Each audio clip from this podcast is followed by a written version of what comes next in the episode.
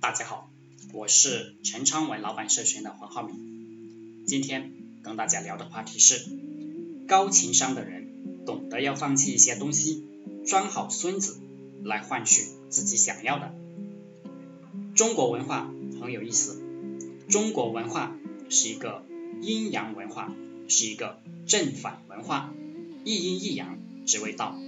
你必须放弃一些东西，就是说。你要把一些东西给别人，这个就是高情商，别人才会给你。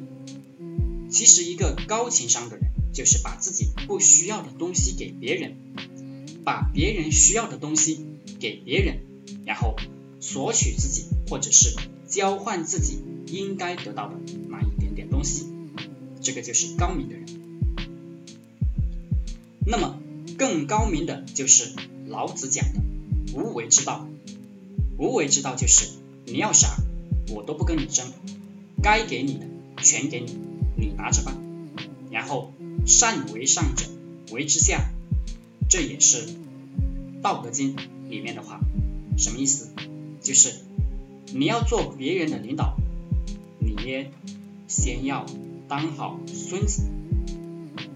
我们中国有几本书很有意思，一本书叫《老子》，也就是《道德经》。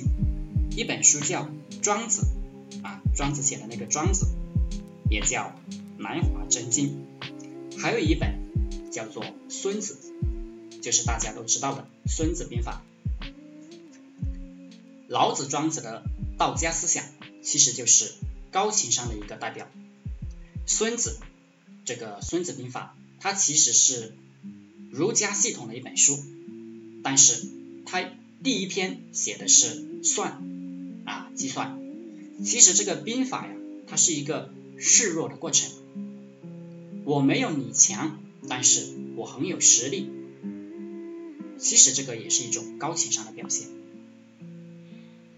这三本书连起来就叫老庄孙子，这个也是高情商的表现。我觉得很有意思啊，装好孙子。你们去看那些牛人，凡是这个。非常厉害的人，他们都是是不是走到哪里都很低贱的感觉，就是低三下四的感觉。啊，我以前跟一个老板在一起，那个老板身价也是好好多个亿，我就特别谦虚啊，特别装孙子。然后那个老板就对我印象好嘛，后来就帮我做生意啊，我做了生意，他也投资了。为什么他愿意投资呢？他说啊，我这个人很谦虚。他说我这个人礼貌。其实我不礼貌的。其实我是个很狂妄的人。我是一个经常骂人的人。其实我是一个张狂的人。但是我知道装孙子有好处。我零四零五年的时候给一个上海老头洗脚，那个上海老头。七八十岁，以前是个干部，很厉害的一个老头。我去他们家就给他洗脚。我在他们家玩了很长时间。那个时候我还在读大学，他年纪大了，他的子女没有给他洗过脚，他的孙子没有给他洗过脚。我去给他洗脚，然后他有那些老朋友很厉害的，他都带我去见，他对别人说我是他孙子。他的亲孙子，他都不说是他孙子，他说我是他孙子，大家理解吗？就是你必须去装孙子。有句话啊，出头的这个蝎子先来，就是这句话，大家应该都听过，枪打出头鸟，木秀于林，风必摧之，对吧？你为什么？老是受到别人的排挤，你好好想一想，为什么你就是不行？